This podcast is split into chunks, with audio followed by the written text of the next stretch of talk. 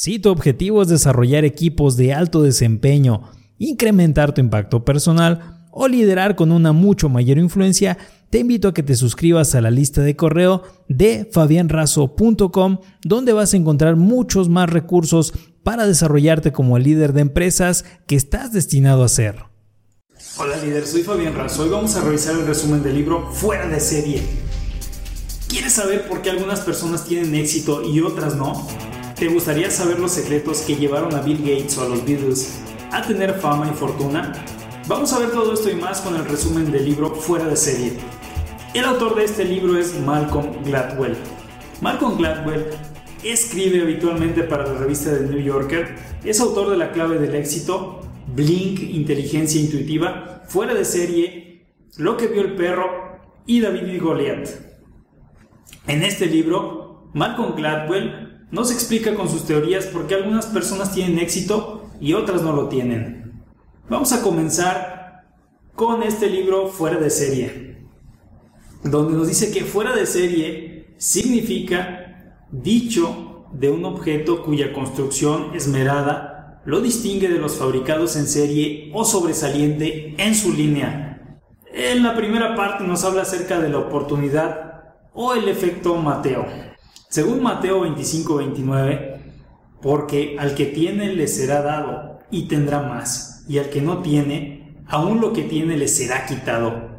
Nos dice también Malcolm Gladwell, ¿cuál es la pregunta que siempre nos hacemos de los triunfadores? Queremos saber cómo son, qué tipo de personalidad tienen, cuán inteligentes son y cuál es su modo de vida o con qué talentos especiales pueden haber nacido y suponemos que dichas cualidades personales explican cómo el individuo alcanzó la cima. En las autobiografías publicadas cada año de millonarios, empresarios o estrellas de rock famosos de turno, la historia se repite. Nuestro héroe nace en circunstancias modestas y en virtud de sus propios talentos y empuje, se abre camino a la grandeza. En fuera de serie, el autor, Malcolm Gladwell, pretende convencer al lector de que estas explicaciones personales del éxito no funcionan. La gente no se eleva de la nada. No basta con preguntarnos cómo es la gente que tiene éxito. Solo preguntándonos de dónde son,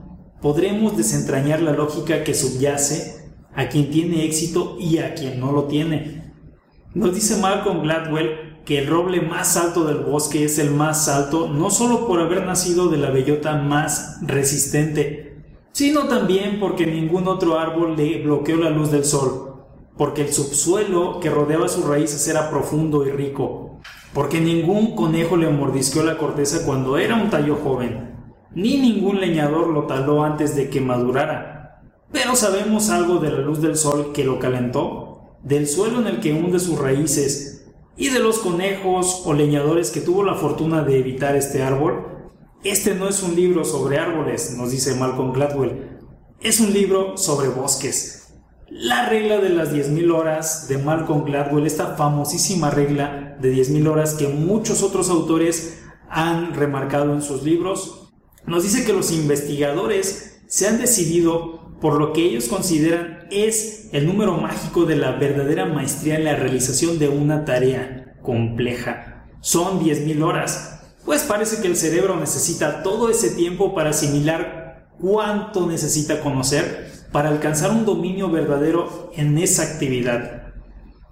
Y esto se cumple hasta con los casos emblemáticos de personajes prodigios como Mozart, que como es bien sabido, empezó a escribir música desde los 6 años, según escribe el psicólogo Michael Owen en su libro Fragmentos de Genio, Conforme a los parámetros de los compositores maduros, las primeras obras de Mozart no son excepcionales. Entre aquellos conciertos que solo contienen música original de Mozart, el más temprano de los que hoy están consideradas como obras maestras, no los compuso Mozart sino hasta los 21 años. Para entonces, Mozart ya llevaba 10 años componiendo conciertos.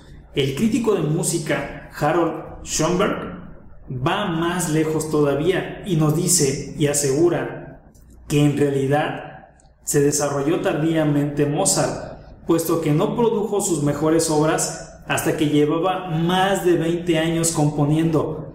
Es casi imposible alcanzar la cifra de 10.000 horas por uno mismo cuando se es adulto joven. Las 10.000 horas son una enorme cantidad de tiempo. La mayoría de gente solo puede alcanzar esa cifra formando parte de alguna especie de programa especial, como por ejemplo una selección sub-16 de hockey, como nos dice Malcolm Gladwell en su libro, o alguna especie de oportunidad extraordinaria que les dé la posibilidad a las personas de invertir tantas horas en una misma cosa. Por ejemplo, cuando Bill Gates dejó Harvard después de su segundo año de estudiante para probar suerte con su propia empresa de software, llevaba siete años consecutivos programando sin parar. Había sobrepasado con creces las 10.000 horas. Bill Gates tenía una mente rápida, pero además tuvo diversas oportunidades para programar y aprovechó su tiempo programando. Bill Gates fue enviado a Lakeside, uno de los pocos institutos que tenía acceso en 1968 a una terminal. Las madres de Lakeside tenían bastante dinero para pagar las tarifas de la computadora escolar. Cuando el dinero se les terminó, una de las madres de Lakeside trabajaba en Sea Cubo. Nos dice Malcolm Gladwell que Sea Cubo era la compañía que a veces necesitaba quien revisara sus códigos de software los fines de semana o las noches entre semana. Y también nos habla acerca de que Bill Gates vivía cerca de la Universidad de Washington y la universidad tenía una computadora libre tres horas al día para programar. Nos dice Malcolm Gladwell que TRW buscó también a dos jóvenes programadores y que Lakeside tenía a esos dos jóvenes y permitió que pasaran la primavera escribiendo códigos fuera de sus instalaciones. Una serie de eventos que permitieron a Bill Gates aprovechar su tiempo y su intelecto. Dijo Bill Gates, de hecho tuve mucha suerte por haber estado en Lakeside en 1968. Nos habla también Malcolm Gladwell acerca de los fueras de serie definitivos y nos dice que no hay nada que pueda contener a gente tan brillante, ¿o sí? El problema de los genios, nos dice Malcolm Gladwell, es que los logros extraordinarios obedecen menos al talento que a la oportunidad. Nadie, ni las estrellas de rock, ni los atletas profesionales, ni los millonarios del software, ni siquiera los genios ha alcanzado nunca el éxito por sí solo.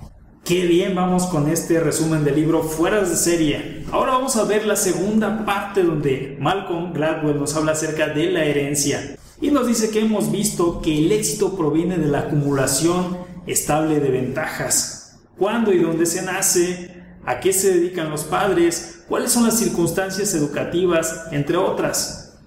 Las herencias culturales son fuerzas poderosas, nos dice Malcolm Gladwell tienen raíces profundas y vidas largas, persisten de generación tras generación, prácticamente intactas, incluso mucho después de que hayan desaparecido las condiciones socioeconómicas y demográficas que las engendraron.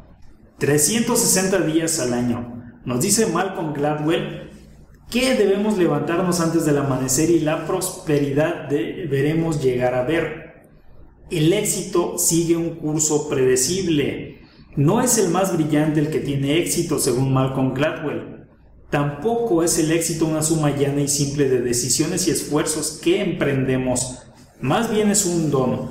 Nuestros fuera de serie, dice Malcolm Gladwell, se caracterizan por haber disfrutado de oportunidades. Desde luego que también tuvieron la fuerza y el ánimo de aprovechar esas oportunidades. Por ejemplo, para los Beatles fue la oportunidad de tocar en Hamburgo. Lennon y McCartney compartían un don musical de los que se dan una vez cada generación. A los Beatles los invitaron a Hamburgo. Sin Hamburgo, nos dice Malcolm, los Beatles habrían podido haber seguido un camino muy distinto. Un empresario de, de, Hamburgo fue a buscar bandas a Londres cuando los Beatles no eran más que un conjunto de rock que luchaba por abrirse camino esta persona que fue a buscar bandas se encontró con otro empresario de Liverpool que estaba en Londres por casualidad. Fue así como los Beatles recibieron su oportunidad de tocar en Hamburgo. Pero ¿qué tenía de especial Hamburgo? Pagaban mal, la acústica era mala, el público no era sensible ni tampoco era entendido. Fue nada más la enorme cantidad de tiempo que el grupo tenía que tocar. Dijo John Lennon inclusive, íbamos mejorando y ganando confianza. Era inevitable con toda la experiencia que daba tocar toda la noche. Y al ser extranjeros debíamos trabajar todavía más duro. En Liverpool decía John Lennon, las sesiones duraban solo una hora, así que tocábamos las mismas canciones siempre. En Hamburgo teníamos que tocar ocho horas. Eso fue lo que le dio a los Beatles tan tremenda popularidad y tan tremenda cantidad de horas que aprovecharon para volverse excepcionales. Para Bill Gates, según nos dice Malcolm Gladwell, el golpe de suerte de haber nacido en el momento adecuado y de recibir el don de una terminal informática en la escuela secundaria. Y es así como hemos llegado al final de este resumen. Suscríbete al podcast Liderazgo con Fabián Razo o a este canal de YouTube para que podamos seguir compartiendo más resúmenes de libros contigo. Hasta la próxima.